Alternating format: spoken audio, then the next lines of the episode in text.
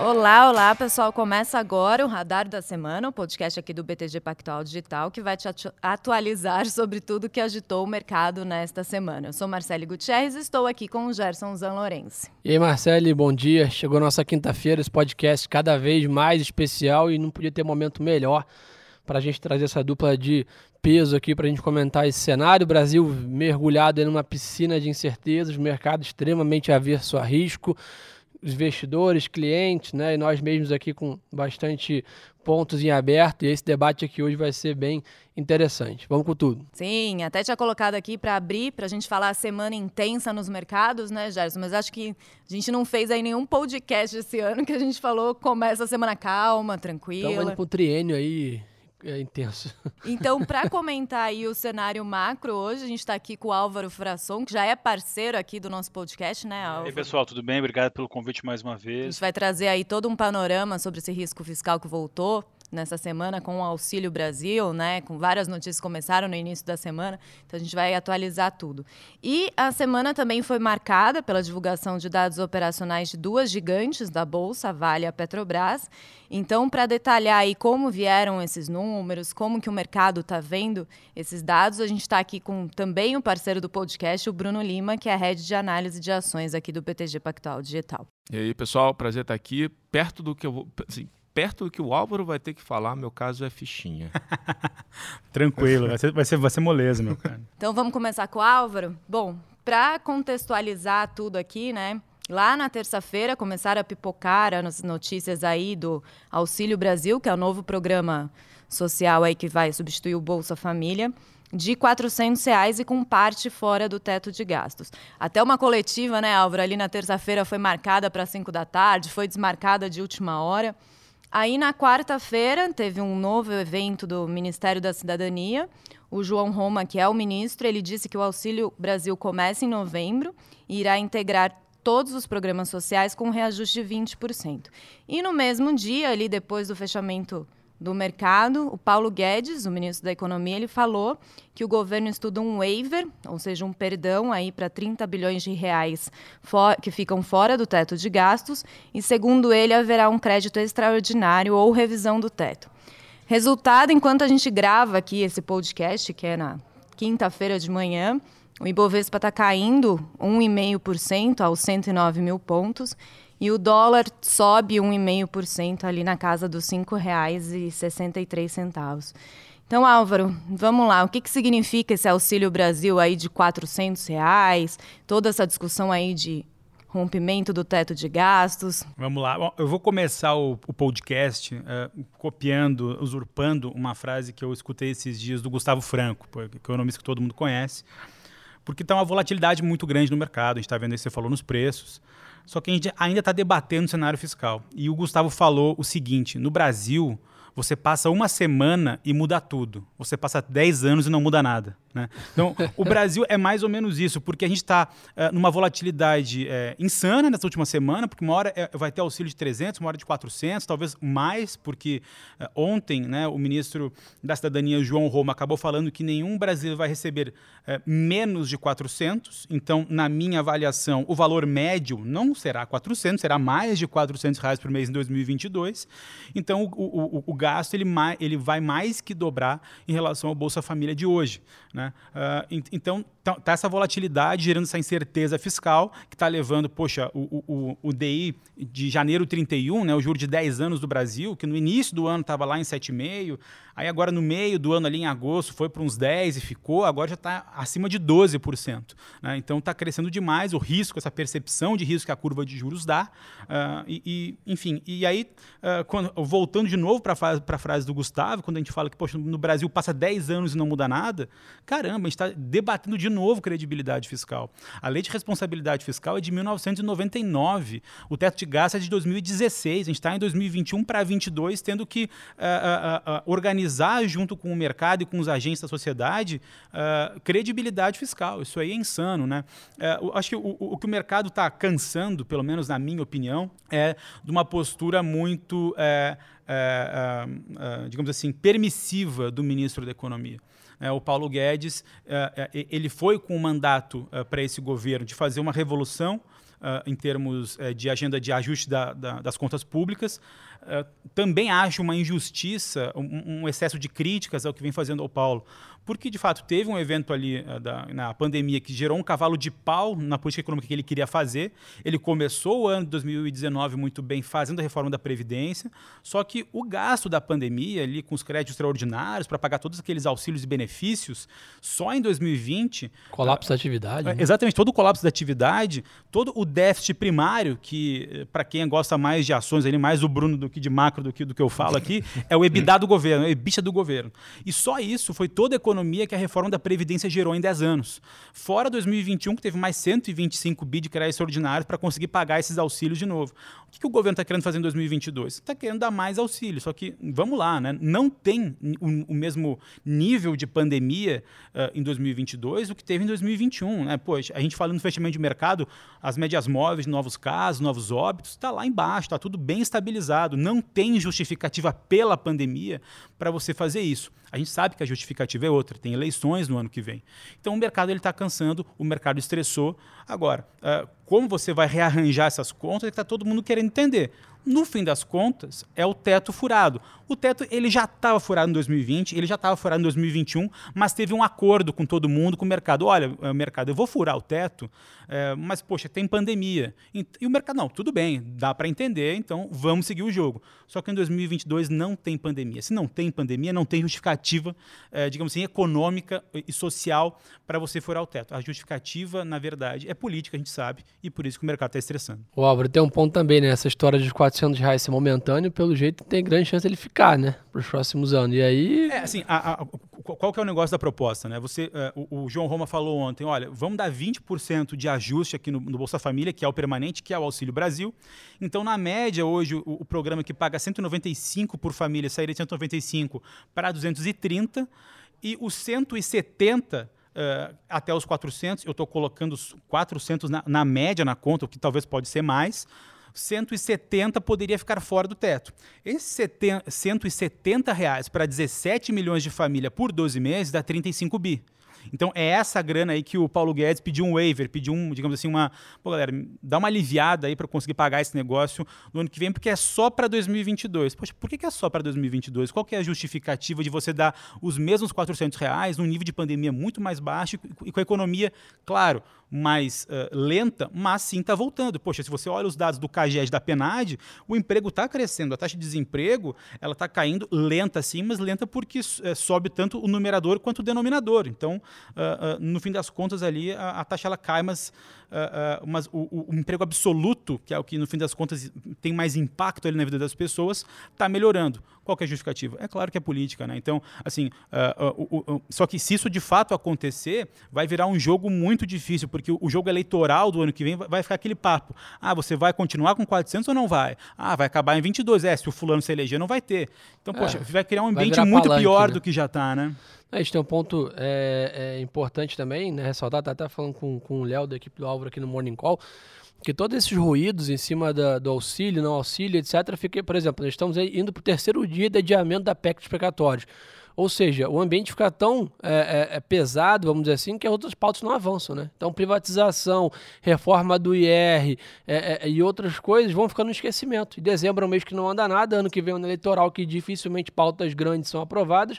Ou seja, como você comentou, o Brasil passa 10 anos e nada muda e as agendas que precisavam andar continuam sem caminhar. Esse é um motivo também que o mercado estressa tanto, né? Acho que muita gente no Morning Call perguntou hoje, mas que, que teto dos gastos é tão importante? Por duas razões. Uma que o Álvaro comentou super bem, né? O, o, o, governo é como se fosse uma empresa ou um ser humano. Se ele está mais endividado, ele está pior a, a, percepção. Sempre gosto de dar um exemplo aqui básico. Né? Se você já está totalmente endividado no cartão de crédito, no banco, você vai pedir dinheiro para um colega teu, o cara fala assim, pô, Gerson aqui está todo endividado, não vou emprestar mais. É igual para um país. E aí o mercado sente, Exato. não tem dúvida. Né? É assim, ó, quem sou para falar de valuation com o Bruno aqui na mesa, mas é, é aquela história, né? se você tem o, o juro uh, subindo cada vez, o juro futuro subindo cada vez mais, a tua taxa de desconto, que você desconta ali o fluxo de caixa, que é como você faz ali a formação de preço das empresas, deprecia. O, o Bruno sabe ali que o negócio é sensível, né? a, o, o valor das empresas, a perpetuidade ali corresponde na média ali uns 60%, 70% mole, ali do. Mole. Mole, né? Fácil. É, Fácil. não, é, não, exato, é, não tô falando de empresa de tecnologia, Não, empresa é madura, pior, né? é tecno- Não, tecnologia é pior. Não, mas é- não, esse é o ponto, né? E aí, é, dado que a perpetuidade ela é muito sensível aos juros, qualquer meio, 1% que você dá acima, já dá uma, já dá uma porrada para baixo no preço, né? Con- Conta, conta assim, bem por cima, é, a cada 1% de aumento de taxa de juros que você desconta o fluxo de caixa, você tem uma, uma queda do valor presente em torno de 10% a 15%. É. Então, assim, para continuar ou encerrar, a gente vê o que, que é, é, o, o quanto a gente quer falar aqui do auxílio, mas vamos lá. O que está em pauta agora? PEC dos precatórios. Como é, que, como é que a gente vai botar esse dinheiro dentro da conta? O governo está querendo, não, a gente vai fazer isso dentro do teto de gastos. Só que eles estão querendo mudar a regra do jogo. Ou, seja, como é que o teto de gastos ele é calculado? Você pega o, a, a despesa ah, do ano anterior, lá em 2016, ele pegou a despesa de 2016 e corrigiu o IPCA de 12 meses, que acaba em junho ah, ah, de, ju ou melhor, de, de junho é do, do ano, do ano X até julho do ano X menos 1, entendeu? Então você pega dos últimos 12 meses. Ah, o, que acontece no Brasil geralmente? A, a inflação geralmente de final de ano acaba sendo maior que essa inflação de meio de ano. Poxa, Álvaro, por que, que escolheram essa inflação de meio de ano para corrigir o teto? Por causa do orçamento. O governo precisa definir o orçamento antes do final do ano. Então você, tem, você não tem esse PCA definido antes do final do ano. Então, mas o que, que eles querem fazer agora? Pegar lá de 2016, o valor que foi definido lá no início, e corrigir pelo IPCA não de meio de ano, mas de final de ano, que acabou em dezembro, nos últimos 12 meses. E aí, se você corrigir isso até hoje, você vai gerar ali um espaço de uns 50, 60 bilhões. Por que, que o governo quer fazer isso? É Porque ele não quer só pagar, ah, digamos assim, essa, esse auxílio, não, é, não, não tem uma questão, digamos assim, apenas social. Na verdade, nem é social, né? Esse, é- esse é, também é outro papo. É, é porque eles querem colocar dentro todo esse valor e ainda ter as emendas parlamentares para o ano que vem. E esse é um ponto importante, porque, vamos lá, o teto, o, o, o- se quer dar um auxílio mais robusto, eh, poderia dar aquele de 300 reais, que é o que está sendo, digamos assim, aventado ali na- no mercado até terça-feira, daria para colocar dentro do teto sem corrigir indexador, se você não tivesse emendas parlamentares. As emendas parlamentares custam 16 bilhões, pelo menos, no orçamento desse ano. Por que, que os congressistas não abriram mão das suas emendas parlamentares para dar esse, uh, uh, um, um aumento ao povo? É claro, tem, poxa, tem, tem, um- tem uma, uma- questão eleitoral aí complicada. Então, eh, o, o mercado, ele cansou, digamos assim, de- dessas exceções, cansou do furo, o teto está um queijo suíço, e aí, vamos lá, né? O mercado estressa, e aí o Gerson e o Bruno que se virem aí para dar recomendação de ações, eu não tenho nada a ver com isso. E, assim, uma pergunta que eu percebo também, né? Nessa semana a gente viu, é muita incerteza, né? Como o Gerson já falou, a PEC dos precatórios era para ser votada na comissão na terça-feira. Não foi, passou para quarta, passou para quinta. O ministro vai falar, fala que vai ficar dentro da lei de responsabilidade fiscal, mas não explica como. Então, assim, falta um pouco é, de clareza, vamos dizer Exato. assim. O, o mercado ele, ele funciona com a clareza, assim. A- a- O, o mercado ele, ele entende as exceções, ele entende que a vida é dinâmica e, portanto, as regras precisam ser ajustadas para todo mundo andar junto. Só que eh, quando ah, o, o, o- o- o- assim, governo e mercado não se comunicam bem, os ativos estressam e é o que está acontecendo hoje. E deixa eu te perguntar, Álvaro, e qual que vai ser o impacto desses 400 reais na inflação? Porque a gente sabe, né? A regrinha ali básica da economia aumenta o dinheiro É. em circulação, a inflação. É, Então, é- é- essa, é uma, essa é uma pergunta muito boa e eu não tenho ela de prontidão exata para te dar, mas é inevitável, né? Você vai ter, ah, por um lado, você pode ter um benefício em atividade econômica, porque você aumenta ah, o PIB, ah, ali na- o consumo das famílias, então isso tem um impacto, né? Porque o benefício tem um impacto na, na massa na massa, de na massa salarial, mais consumo, que são os, os benefícios sociais, então isso pode ajudar um pouco a atividade econômica. Só que você vai ter um- um- um uma inflação de serviços que já está subindo, vai subindo mais rápido. E, e a inflação de bens industriais, que era para estar caindo ah, de uma forma mais rápida, não cai porque a produção não volta, porque os estoques não aumentam. Então, é inevitável, a, a pressão de inflação é maior. Hoje, hoje sem, digamos assim, esse impacto todo, a gente está com o IPCA revisto ah, aqui no BTG Pactual de 9,1 para o final desse ano e 4,3 para o final do ano que vem. Só que esse 4,3 a gente já está com uma. A gente já estava com uma, assim, um- uma pressão altista. Sem esses 400. Com 400, é, é, só, e, e, de novo, né, vale lembrar, o teto da meta de inflação no ano que vem é 5%. O mercado já estava lá atrás com 9,5%. Então, a, a consequência é, agora joga mais peso em cima do Banco Central. Né? E semana que vem tem Copom. Aí, um, um, ponto importante também, que eu acho que vale a pena, né? Tudo que a gente fala aqui de taxa de juros, desconto, inflação, etc., né, são pô, modelos matemáticos é muito importantes, mas dentro da, do, quando a gente fala do mercado de ações, tem uma variável na equação que chama confiança. E, cara, se essa variável não tiver ali minimamente preenchida, que é o que não está acontecendo agora, que é o que muito investidor me pergunta toda hora, né, Brunão? Pô, a bolsa está de graça, por que ninguém compra? Porque acha que vai ficar mais barato. Né? Então, assim, essa, essa questão de caro e barato, ela é relativa. Né? Você pode estar barato para o infinito e caro para o infinito, da mesma maneira. Então, basicamente, o técnico, sim, da Bolsa parece estar cada vez mais atrativo quando se olha a valuation, mas como é na equação ali a confiança, né? a expectativa continua baixa, né, Bruno? Não adianta a gente continuar vendo a Bolsa barata, os investidores vão continuar vendendo, achando que não tem potencial, né? É, a gente, pô, a gente bateu vários desses papos, né? Assim, bolsa é expectativa, né? Mas, na verdade, você tá, é trabalhar em perspectiva. E quando você tem uma desancoragem fiscal, uma dificuldade, né, uma falta de visibilidade né, de qual vai ser o próximo ciclo econômico, é a mesma coisa, a confiança do investidor, a confiança do empresário, né? Que pô, acaba, no final, tudo nasce aí, né? O ciclo econômico a confiança do empresário é retomada. Álvaro me corrija se eu estiver errado. É isso aí. Eu sou economista de formação, mas não exerço, não exerço mais. então, bom, e é, bom, investimento, geração de emprego, PIB, né? PIB nada mais é do que receita da empresa no final do dia, né? umas mais, umas menos, mais elasticidade de PIB, e você tem literalmente aquela, aquilo, a estrutura de custo passa e vira lucro. E aí você tem a expansão de mercado, expansão de múltiplo, então o mercado que cresce mais expande múltiplo, rentabilidade, vida que segue. Se, e tudo, como o BGS colocou, tudo nasce na confiança. Se não tem confiança. E aí, isso que a gente não está nem falando dos desafios lá de fora, né? Perfeito. Exato. A gente só falou aqui do, do problema aqui, pô, do nosso domicílio aqui né, do nosso DDI. É, tem toda uma crise lá energética lá fora também, que está, uh, pô, semicondutores e tudo mais, né, que está impactando a Turquia subiu, cortou juros hoje do nada, né? Os mais ruídos em relação à política monetária do mundo. É, a Turquia é um, é um país bem complicado para trabalhar, né? Os economistas lá não têm a vida fácil, não. É, exato. Não, assim, eu, eu, acho que esse papo aqui no Brasil é o seguinte, né? E, e, e é bom também esclarecer para quem está escutando a gente. Uh, porque dá, assim, se, se, a pessoa não se informar e ela não escutar isso aqui, ela vai achar que o mercado é contra uh, um auxílio mais robusto. É um e isso, né, e isso é uma balela. Isso é uma balela, porque às vezes pode ser uma, uma maneira fácil de interpretar as coisas. Não, o mercado ele é a favor, por, até porque quanto mais é, dinheiro é, novo tiver na mão das pessoas, mais esse, esse cara lá na ponta vai consumir, isso vai gerar mais benefício de longo prazo para as empresas. Então o mercado sim gosta do, do benefício, só que ele tem que fazer isso com um, com as regras claras, com credibilidade fiscal e sem oportunismos políticos. E esse é o problema que está acontecendo. O mercado ele quer sim, uh, uh, ele, ele, ele, faz a conta, a gente faz a conta aqui, eu, eu, troco uma ideia muito grande com o Fábio Serrano também, que é o economista focado em fiscal aqui do banco, e, e, e dá para fazer um pacote fiscal robusto dentro do teto. Agora, tem que fazer escolhas, tem que abrir mão de algumas outras despesas que não são tão essenciais assim para a sociedade. O governo quer fazer? Não. Então, essa, esse é o debate. O mercado, sim, é a favor de um, de um auxílio robusto, mas dentro da regra do jogo, mantendo credibilidade fiscal, e não é isso que está acontecendo. É só a gente perceber, né, Álvaro, como é até nos Estados Unidos, por exemplo, né, todas as vezes que onde tinha políticas de auxílio, né, de, seja na época da pandemia ou desde a crise de 2008, o mercado super reagia bem, né? Então, quando você tem um auxílio para fomentar a economia, gerar emprego, riqueza, impostos, você fomentar PIB, o mercado ama. O problema é quando nem sempre a intenção é fomentar PIB, sim outras questões Exatamente. Ah, belíssimo ponto. Ah, tem aquela discussão, né?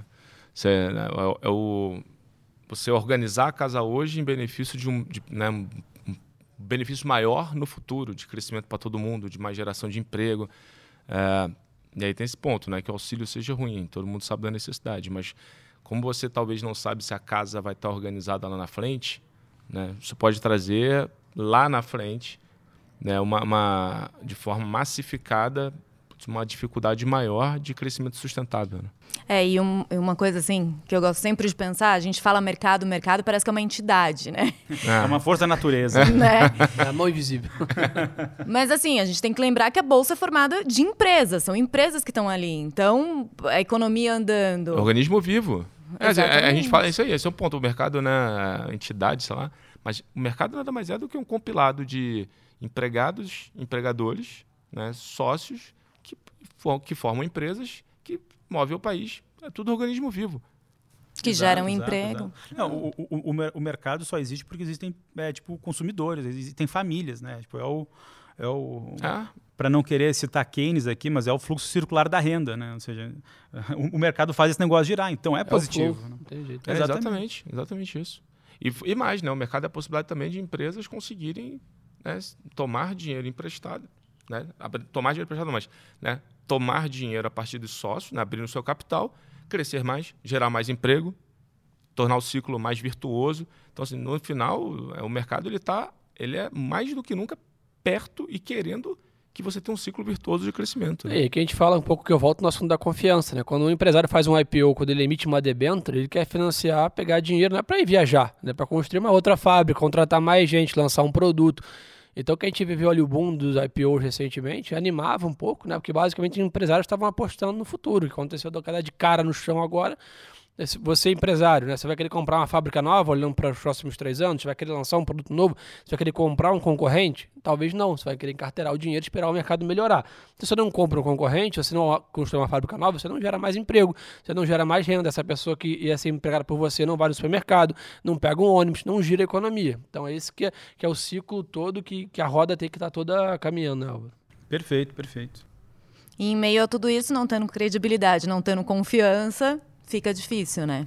É, assim, é, é, é, é um debate longo, né? Porque assim, se deixar, a gente vai ficar aqui duas horas falando mas uh, o mercado ele precisa ter um pouco mais de clareza, assim, e, e é o que o Bruno também pô, lembrou super bem, né? A gente está falando só do problema doméstico, tem mais uma questão lá fora. Então, poxa, como é que a gente vai enfrentar 2022 com uma redução de liquidez, com o mercado lá fora apostando quando é que o Fed vai aumentar juro, porque a inflação lá também está subindo, uh, mais todo esse, esse risco fiscal na mesa que está sendo colocado com eleições. Então, poxa, é um ambiente bem desafiador. Assim, a, a, a, minha área ali aqui no banco de macro estratégia, né? A gente, então a gente não olha só, só ali o macro, mas o que fazer com esse macro todo que está acontecendo ali no, num top-down, né? A gente, a gente não, não entende nada aqui de, de micro ali do, do bottom-up, mas, mas no top-down a gente tem recomendado, é, tanto nas, nos perfis conservadores, moderados sofisticados, posições maiores em pós-fixado e em inflação. Até estava contando com o Gerson aqui antes, uh, uh, e até a inflação tem que tomar um cuidado, porque se você tiver um horizonte de curto e médio prazo para investimento, inflação, títulos de inflação também pode ser ruim. Porque tudo bem, ele, ele, ele te paga uma taxa hoje alta, ele te protege de PCA porque o PCA está subindo, só que a marcação ao mercado do título sofre. Né? Quando, quando essa taxa real sobe, a, PU da NTNB cai. Então, se você está uh, precisando se proteger tem um dinheiro de curto prazo, vai ter que correr para o pós-fixado mesmo. Né? E aí a gente tem a, gente tem a, a nossa parcela de, de, renda variável no conservador, no moderado e no arrojado. E a gente, só que a gente faz uma carteira meio passiva. A gente aloca e, e, e, e mantém a rentabilidade a partir de índices passivos. Né? Então, pô, tem, tem o IBOV, tem o IVVB11 né, para tentar pegar, capturar mercado internacional. Agora, uh, o, o, que escolher desse variável, desse stock picking, aí é com o Bruno e com o Gerson. É. O, o, o, é, basicamente, o Brasil, é, te convido para fazer uma viagem, só que eu não te digo qual o destino e o preço da passagem tá, vai subindo de, no curtíssimo prazo. Exato. É isso. Sem planejamento, vai, é, na, você, vai na fé. Você, você, você tem que pagar uma passagem que está subindo e você não sabe exatamente para onde você está indo. Exato, não. É, é, é, um, é um touro mecânico, né? Assim, é emoção pura. É difícil, cara. É, tem... E a gente já falou um pouquinho de lá de fora, trazendo um pouco aí que a gente vai falar de Vale Petrobras, né? A, toda a questão da China, do minério de ferro. Hoje a gente viu no noticiário, né, Bruno? Evergrande aí, a questão. Grande Evergrande. Voltando. É, é, não só Grande, como é Ever também, né? Não sai do. Evergrande, né? Se começar a ficar o Eversmall aí, fodeu. Então, queria entender, assim, Bruno, a gente viu a Vale divulgou nessa semana, né, na, na terça-feira à noite, o relatório de produção, com uma produção de 89,4 milhões de toneladas de minério de ferro, que foi acima das expectativas e do ano passado. E mas esses dados aí não, não fizeram as ações da empresa reagir. Então, isso que eu queria entender, é, Bruno, essa questão da Vale, primeiro, como que você viu, esse, como que vocês no Research viram esses dados de produção? E o que está pegando na empresa? Essa questão da China, todo esse risco da China, do minério de ferro, o preço caindo? que, que É, acontece? que, assim, o- os dados eles foram, de forma geral, a, a mensagem ali por trás do, do número em si foi beleza, ok. Ah, a gente vai ficar aqui olhando a estimativa por onde de produção, a gente vai ficar da média para baixo. Tá bom, o mercado já tinha isso na conta. Teve uma mensagem que é, foi positiva, na nossa opinião, que foi, apesar de ser pequeno, é, a Vale ela falou que ela vai retirar capacidade do mercado no ano que vem, uma capacidade, é, uma produção de aço, de perdão, de, de minério de ferro, só que de um teor é, de pureza baixo, que tem menos preço né, no mercado internacional, é, comparada, por exemplo, Carajás, que é um minério mais puro, enfim, que hoje tem sei lá, uns 20 dólares de prêmio versus um minério de baixa qualidade. É, ela falou: ó, vou tirar aqui 12 a 15 milhões de toneladas do, do mercado, isso dá mais ou menos 5% da produção do ano que vem. É, ela começa a dar uma mensagem de que, olha, tá, tá, tá ficando um pouco irracional, não faz sentido, né? Eu começar a produzir na quantidade que eu tinha. E tá, principalmente querendo chamar a atenção das outras empresas globais relevantes, Rio Tinto, Fortescue, BHP. Álvaro vai saber o que eu estou falando muito bem, né? vai lembrar lá das nossas aulas de micro. Por outro lado, quando você pensa na, te na teoria microeconômica, né? Pô, a Vale hoje ele é um produtor de baixo custo. Tá? Um cara que produz minério de ferro, sei lá, com, com, contabilizando frete na China, sei lá, 35 a 40 dólares. Custo de produção mais frete. É, a curva longa tá em, de minério de ferro está 70 a 75. Tem um produtor de alto custo, que, ele, que é o cara lá que está lá na China, que é um minério ruim, etc., que esse cara vai entregar na China a 60 dólares, preço total com frete. É, quando a Vale tira é, capacidade do mercado, ela também está favorecendo esse cara. Porque ela, no limite, ela está tá dizendo para os outros, ó, tirem capacidade, o preço deveria subir, né? Para a mesma demanda, se você tira a oferta, o preço deveria subir. Se o preço está subindo, o cara que é o produtor de alto custo, ele também está se favorecendo esse comportamento das empresas, né? Que né, numa Vale do Rio Doce, no Rio Tinto, que se vier a fazer, etc. Então, parece contraintuitivo no primeiro momento. Por outro lado, ela também está querendo passar uma mensagem de que ela não vai fazer volume em detrimento de rentabilidade.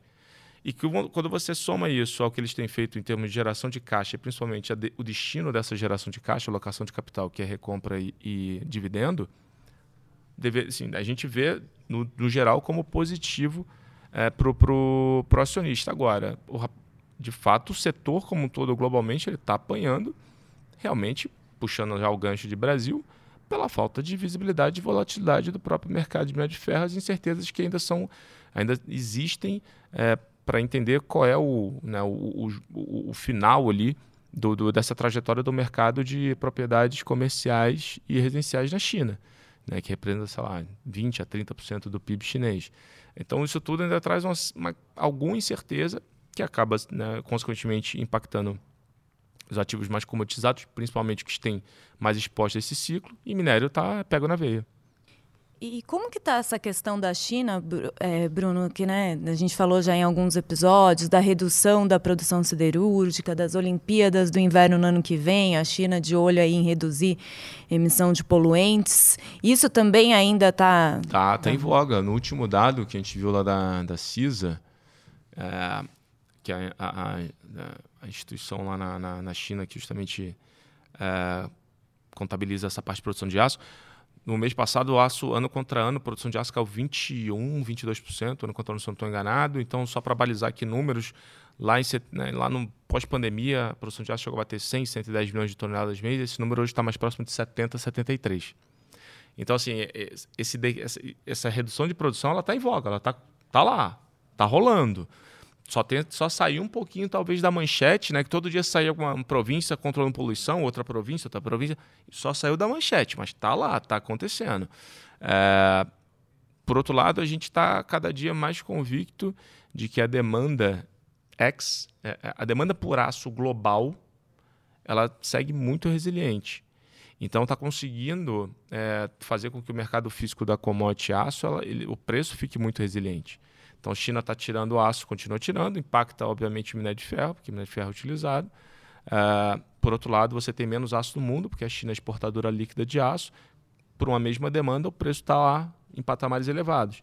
Então, justamente por isso, só para fechar a discussão, por isso que hoje na margem a gente prefere muito mais uma exposição a aço do que ativo com maior participação de minério de ferro na composição de receita e, e lucro. E você já falou de preço, Bruno, eu sempre faço essa pergunta. É, o minério ele hoje caiu 5,8% para 116 dólares e 93 centavos no porto de Quindal. Para Vale, existe algum preço ali mínimo, um preço que a gente possa olhar assim, pô, minério bateu 100 dólares, isso é péssimo para Vale, não sei. Não, é porque assim, todo e qualquer ativo de ação que ele está correlacionado com o mercado de commodity, né, independente da commodity que, que seja, é, o equity, a ação, ela vai refletir o comportamento da, da commodity, da curva futura, principalmente. Né? Assim, o que, que o mercado está olhando para frente. Então, se, por exemplo, Petrobras, ela não precifica um Brent de, sei lá, 85 dólares barril. Nem a 3R. A Prio tem uma outra discussão porque tem acontecendo, mas... É, assim como a Vale também não precifica 116 dólares o minério de ferro. Por quê? Porque a curva longa, ela tá, né, no jargão do mercado, ela está em contango, né? O preço para frente, você está é, contango, contango ou backwardation? Eu sempre me confundo. Quando você está em declínio, é contango, né? Cara, os preços futuros são decrescentes. Agora eu sempre, eu sempre confundo também. É, mas enfim, você olha o, o preço futuro da, da, da commodity, ele é decrescente, né? 105 no ano que vem, 90 e lá na frente 70, 75. A Vale está olhando lá para frente, né? Lá para uns dois anos. Só que hoje o pronto é que a ação da Vale ela precifica em torno de vai, 60 a 65 dólares o minério de ferro. Ou seja, para você justificar o preço da ação da Vale hoje no mercado, acreditando que a curva de produção é o que a Vale justamente está estimando, o preço do minério de ferro que você tem que imputar para chegar até o preço da ação de hoje está em torno de 60 a 65 dólares, o que para a gente não faz sentido. Porque o preço do produtor de alto custo, aquele que eu falei lá atrás, é de 60. Então, não faz sentido. É, o que dá para imaginar é que, como já aconteceu no passado, esse primeiro movimento que a Vale fez agora de comunicar, comunicar uma retirada de oferta do mercado, isso deveria, caso o minério de ferro continue na sua trajetória, a gente provavelmente vai começar a ver esse movimento ganhando é, mais robustez, tanto da Vale quanto das outras é, companhias que produzem minério de ferro no mundo. Olha, graças ao Google a gente tem aqui, ó, contengo é o fenômeno que ocorre quando o preço dos contratos futuros é superior ao preço do ativo subjacente. É, então está em backwardation. Preço é. spot. Então tá. Então no, neste caso, pessoal, graças ao Mr. Google e o Mr. Álvaro aqui, a curva de minério de ferro está em backwardation. É isso. Boa, show de bola. E acho que um, um ponto importante também de repente ressaltar na parte né, de commodities, que é o que a gente falou um pouquinho aqui também, né, dessa turbulência no mercado internacional generalizada. Né, e aí, até muito cliente tem perguntado para a gente, a gente vai estar falando de Petrobras daqui a pouco, ah, mas estou vendo um petróleo super forte, por que, que a Petrobras não está exatamente com a mesma correlação? Mesmo óbvio, né, tem as questões de governança que a gente vai, pode comentar aqui, mas é que é sempre importante entender o motivo da alta do petróleo. Né? Você pode ter uma alta do petróleo naturalmente por um crescimento saudável do mundo, que deixa um movimento favorável ou uma crise energética, que é a situação atual e com risco de inflação. Então, nem sempre criar a ideia que, ah, então, subiu o minério, subiu o petróleo, com certeza é super alta na Vale na Petro. Essa correlação é verdadeira se a gente tiver uma alta das commodities por uma questão saudável e não por uma questão é, é, é específica de crise energética, né, Bruno?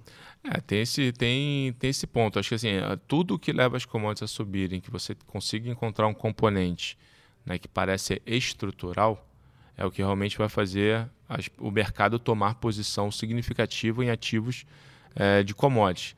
Por exemplo, quando a gente conversou né, né com, com, com, o gestor, é, parceiro nosso, ele falou: olha, eu acho. Eu, tô mais, eu, eu gosto hoje do case de, de, de algumas commodities metálicas, porque eu acredito que qual o racional? Dado que as empresas fizeram pouquíssima expansão de capacidade ao longo do tempo e alguma demanda de fato está voltando ex-China, Europa, Estados Unidos, é, principalmente em aço, é, a oferta não vai acompanhar a demanda. Então ele, ele tem ali, ele olhou alguns bolsos, ele falou, tem alguns commodities que eu acho que estão nessa situação, onde estruturalmente eu, vou, eu, não vou, eu não vou enxergar uma oferta que vai fazer frente a uma demanda ex-China que está vindo mais forte do que todo mundo esperava. É, acho que ele citou, não lembro, acho que ele citou cobre também, enfim é, mas aço, por exemplo. Então tem essa dinâmica que o Gerson comentou. Se você consegue enxergar esse componente estrutural, porque o mercado, mercado de commodity é oferta e demanda. Se for choque de demanda como foi na, no super ciclo atrás, vai embora. Excelente. Se, se você acha que você realmente está em um momento onde teve uma demanda que recuperou e tá, vai seguir firme por mais tempo e a oferta não vai, também é estrutural, sua tese é válida. O que, o que o mercado não opera são esses, talvez, um curtíssimo prazo, porque, enfim, é, fica um pouco, mais, um pouco mais complexo mesmo. Commodity sobe de escada e cai de elevador. É a frase que eu nunca esqueci. E já que a gente já falou um pouco de petróleo, vamos falar de Petrobras um pouquinho. Ela também divulgou nessa semana né, os dados operacionais, com produção de petróleo e gás no terceiro trimestre caiu 4,1%, mas as vendas de derivados subiram 10,5%. Bruno, como é que você viu aí esses dados da Petro? É, tava, os, então, até legal comentar que os dados da Petro, se a gente, se vocês forem na, na ANP, na Agência Nacional do Petróleo, você já consegue compilar ali e ter um preview. Então, é, os dados assim, em si não são, de, não, grande, não são grandes novidades. É, o que é importante mesmo nesse caso é justamente o preço, né, onde está o Brent. É, poxa, o Brent está altíssimo quando você olha tri a tri, ano a ano. Então, é, é, quando a gente pensa em resultado da Petro no terceiro tri, vai ser um resultado bom. A Petro tem, só tem reduzido dívida, o Brent está subindo, não tem dúvida. A Petro vai gerar um caminhão de caixa no terceiro trimestre. E aí, já pegando o gancho que o Gerson trouxe antes, né, por que, que a Petro não captura, às vezes, né, o, né, direto ali a questão do Brent? Porque ela tem uma discussão de paridade de preço internacional, né, o famoso PPI, paridade de preço internacional, que trabalha com a defasagem maior do que as outras empresas. Governança corporativa. Né? Exatamente, que aí se transfere para uma percepção de, de governança, uma percepção de risco, que aí se transfere para talvez, ao invés de eu utilizar uma taxa de desconto de X, eu vou utilizar, no caso da Petro, X mais 2 ou X mais 3. Por quê? Porque eu não sei se eu consigo capturar é, o preço do petróleo conforme eu imaginava. Então, quando você fecha né, a discussão no, no, no final, é, não tem Petro é barato, é barato. Talvez deve ser uma das petroleiras mais petrolíferas, né, mais baratas do mundo hoje provavelmente. A métrica que você quiser, múltiplo, geração de caixa dividido por valor de mercado. Só que o mercado fica sempre. Tem um, uma parte do mercado carrega um ceticismo de, poxa, tá bom, uma defasagem de 20% de preço, 15% de preço, está gerando muito caixa? Tá, mas será que essa defasagem pode bater 30%? É pouco que a gente falou aqui, né? O barato é sempre relativo e o caro também. Lembra? Vamos dar um exemplo. 2018 ali, né? Pô, as techs estão muito caras, a Amazon tá muito cara, mas cara em relativo ao quê, né? Assim, a empresa continua subindo, se vai continuar dando lucro para frente, vai continuar subindo, não tem. Se vai continuar tendo pessimismo, vai continuar caindo. Então é a mesma coisa, né? É, é, essa visão de caro e barato é sempre relativo, né, Bruno? E eu acho que um ponto legal para complementar aqui é falar um pouco que mercado de ações é flow, né? é fluxo, né? é entrada e saída de investidor. E agora a gente mesmo com todo esse ambiente que o Álvaro deu uma aula aqui, tudo que o Bruno comentou de preços, a gente viu um momento de saída de dinheiro da bolsa, né? um, um momento de saída de para ainda seja indo para renda fixa, né? a gente tem visto investidores institucionais saindo, né, dos, principalmente fundos multimercados que precisam bater o CDI e agora tem que bater um índice de 10 provavelmente daqui a pouco, né? Então fica, vamos dizer assim, né, o, o, olhando no retrovisor tem um cara vindo mais rápido atrás dele, então ele, pô, tem que vale muito mais a pena correr o risco porque ele tá começa o ano com menos 10, vamos dizer assim, devendo. E aí basicamente tem uma saída de renda variável para renda fixa, para equilibrar esse CDI. Então ele já tem uma coisa garantida ali para bater o benchmark dele, coisa que ele não tinha dois anos atrás. E além disso, o investidor pessoa física também. Né, os tradicionais rentistas aqui do Brasil, até muitos investidores de primeira viagem que fizeram um onboard com a gente no barco ali no CD de 2, agora retomam um pouco. E por um lado, o gringo ainda dá um suporte aqui, mas sem dúvida isso que o Álvaro deu a aula aqui, piora bem a percepção do gringo. A gente né, não tem dado atualizado, mas provavelmente a gente deve, ter, deve ver alguma saída, pelo menos pontual, de gringo da bolsa. Mas, né? mas sabe o que, é, o que é muito louco disso? Né? Até ontem eu estava fazendo o fechamento de mercado com o Otto, a gente sempre uh, acompanha ali o saldo do investidor estrangeiro na B3. E eu, Lucas Claro, a gente tem uma aposta informal entre a gente desde em janeiro, que eu, que eu falei assim, ó, oh, cara, eu acho que vai ficar até 7 bi de entrada de dólar a, a, abaixo de 7 bi é, é, é, é, o churrasco é mesmo, vai pagar um churrasco para mim, acima de 7 bi eu vou pagar um churrasco para você. Pô, tá 10 no ano. Uh, achando que tu vai ganhar. Não, assim, não, pois é, cara, assim, outubro... é o barbacoa. Outubro, não, então, é, é, é, é, isso aí mesmo. Só que assim, a, a entrada em outubro tá 2 bi de dólar. Uh, É, claro, a gente não pegou os dados ainda de segunda, né? Que, que caiu pra Sim. caramba. Aliás, de terça, que caiu pra caramba, que a gente vai E ver hoje, hoje, à né? noite, E inclusive. de dados de hoje também, provavelmente. Né? Depois notícia. É, não, é- exato, assim, então, ah, mas está chamando atenção porque está caindo pra caramba, mas pelo menos no ano consolidado, com o dado até segunda-feira, que foi dia 19, foi dia 18 de outubro, ah, a entrada é de 10,1 bilhões de dólares, que acumulado no mesmo ano é a maior entrada ah, de um investidor estrangeiro, desde a série histórica lá em 2009 da B3. Então isso também está muito curioso. Tá né? salvando, né? Que se esse cara tivesse com uns 30 Exato. mil pra baixo, de, devendo, a bolsa tava 85 mil pontos, Exato. provavelmente. Vou até bater na mesa. Mas isso da entrada do, do estrangeiro não é porque a bolsa brasileira tá barata para ele? Porque a Mas gente pode ficar cada vez pega mais o barata, né? câmbio. É, Porque o, o, o gringo olha em dólar, né? é, sim. É, ent- Então, quando você pega ali o Ibov dividido pelo, pelo dólar, com esse dólar estressando, de novo, tá cada vez mais barato. Sim. E tem um outro ponto que é, que é o seguinte, é até, putz, é até chato falar isso, né? Mas o, hoje a bolsa, o Brasil, ele é muito pequeno nos benchmarks lá fora. Exato. Ele é exato. menos, de, acho que, se não estou enganado, acho que é 2 a 3% do, do MSCI emergente. Né? Então você pega e fala assim, poxa, aí talvez fique tão pequeno.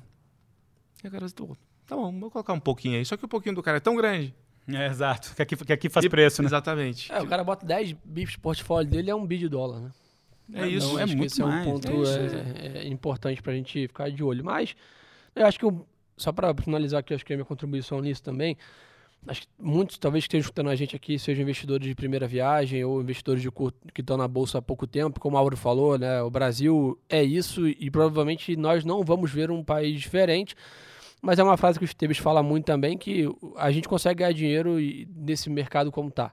O que eu quero dizer com isso é que assim, o mercado é cíclico, o Brasil tem vol, e acho que às vezes a gente só lembra da vol na queda, mas é importante lembrar que a vol também serve para alta, ou seja, o Brasil também tem ciclos de alta rápidos, É verdade. é, é, é, ou seja, é muito mais uma questão agora de, de paciência, estômago e, e- e tentar controlar o emocional do que outra coisa, né? Então acho que não entrar em pânico, esperar o mercado retoma, às vezes demora até eu vi um post hoje no Instagram, né, de um, de um grande gestor aqui, ele comentando sobre isso. Se você plota, né, um gráfico diário, depois vai para semanal, mensal, anual, né, você consegue perceber que a volatilidade vai ficando cada vez mais suave quando você olha prazos mais longos. Então, realmente, o Brasil, para curto prazo, não é para amadores, é, só que né, também tem grandes oportunidades. Então, acho que só para a turma tentar ficar um pouco mais calma, ficar de olho né, nisso, no que no está rolando. Todo ano eleitoral é essa, é essa volatilidade. Para quem não lembra, a última eleição, cada pesquisa que saía, a bolsa era um tiro para baixo, para cima. Né, e acho que essa não vai ser diferente ano que vem. Então, acho que quem né, até, ah, não, eu vou esperar que ano que vem com certeza vai ser um ano fácil. Provavelmente a chance não é de não ser um ano fácil, mas mesmo assim, dá para, no longo prazo, ter bons resultados aqui na bolsa. E quem está bem diversificado está capturando prêmio, quem está acompanhando os relatórios de, de renda fixa do Álvaro está ganhando dinheiro, quem está em bons papéis está comprando papéis atrativos, que uma hora tende a retomar. Então é o que eu sempre brinco, né? Quando estou conversando com os clientes. Pessoal, se vocês comprarem Vale do Rio Doce, Gerdau, Ambev, se essas empresas quebrarem, pode ter certeza que o teu problema não vai ser o teu patrimônio. Pode ser que o Brasil já foi e a gente já estamos aqui Exato, morrendo de fome. exato. Verdade, bom ponto. É assim, o, o- que está para ajudar aí na, no racional, né? Ah, mas o, o investidor estran- o investidor local aqui, ele, ele sempre estava acostumado com juro muito baixo, né? Porque a gente está vivendo esse ciclo de queda de juros desde 2016. Né? Então, ah, nos últimos 4, 5 anos, né, eh, a gente saiu de 500 mil CPFs cadastrados na Bolsa agora para 4 milhões. Só que, assim, com essa queda de juros muito acentuada e muito baixo, ficou muito fácil ser, eh, digamos assim, gênio de mercado. Agora que a gente vai ver quem é quem, né? Então, assim, ah, e é por isso que é, ponto. é- é mais importante agora você estudar mais, você acompanhar mais os, os- os meus relatórios, os relatórios do Bruno, da galera do Research, escutar os podcasts aqui do Gerson e de você, Marcelo, porque ah, ah, agora a informação, o cuidado, o estudo, ele é cada vez mais necessário. Era muito fácil ser gênio, gênio de mercado com juro a 2. Agora vamos ver com juro a 10. Saímos do mercado de beta para o mercado de alfa. Frase bonita. Bem-vindos. Depois É de tanto tempo, bem-vindos.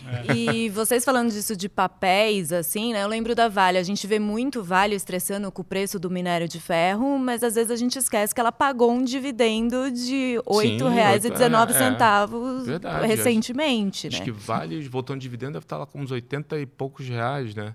Por aí. É, então, De novo, acho que é muito na linha do que o, o Gerson Alba falaram. Acho que é, é- o mercado, no, no- no curto prazo, ele trabalha em, em- em temas, né? em miniciclos. Mas estruturalmente, qual, qual é a beleza da história? você conseguir identificar quais são esses sistemas que vão permanecer estruturalmente. Que você consegue ter realmente uma história é, para você capturar valor ao longo de um ciclo maior. E todo ciclo de longo prazo ele é feito de miniciclos de curto médio prazo, normal, qualquer coisa. É, alguns podem te dar oportunidade para você aumentar a posição, outros podem te dar oportunidade para você começar uma posição nova, aproveitando o mercado, né? Falar, ah, estressou demais. Só que, de novo, você tem que estar bem ajustado para saber quanto do seu, né, do seu patrimônio você consegue efetivamente é, alocar nisso em prol de um crescimento, né, de uma geração virtuosa de rentabilidade num prazo mais longo. Tem, tem assim, eu estava até falando agora né, com, com um pessoal, por exemplo, num, citando aqui, eu não sei quando, mas tem alguma convicção que isso vai acontecer. Consolidação do varejo de vestuário no Brasil já está acontecendo agora. Se você falar que a margem dessas empresas, sei lá, a margem operacional vai ser de 5 pontos percentuais maior daqui a 5 anos, talvez, assim, pô, acho que uma probabilidade grande. Está no preço hoje? Não. Você quer pagar por isso hoje? Vamos fazer as contas. Quanto você quer alocar nisso? Pode piorar um pouco mais. Pode ser que venha um fiscal pior, pode ser que o juro abra mais, pode piorar. Então acho que também tem essa boa, essa boa discussão que é o teu prazo, bons investimentos, na linha do Gerson, ativos de qualidade com preço, a gente com bom preço você não encontra todo dia. E falando em expectativa, eh, Bruno, o balanço da Vale sai na quinta-feira, dia 28, e o da Petrobras na sexta-feira, dia 29, na próxima semana.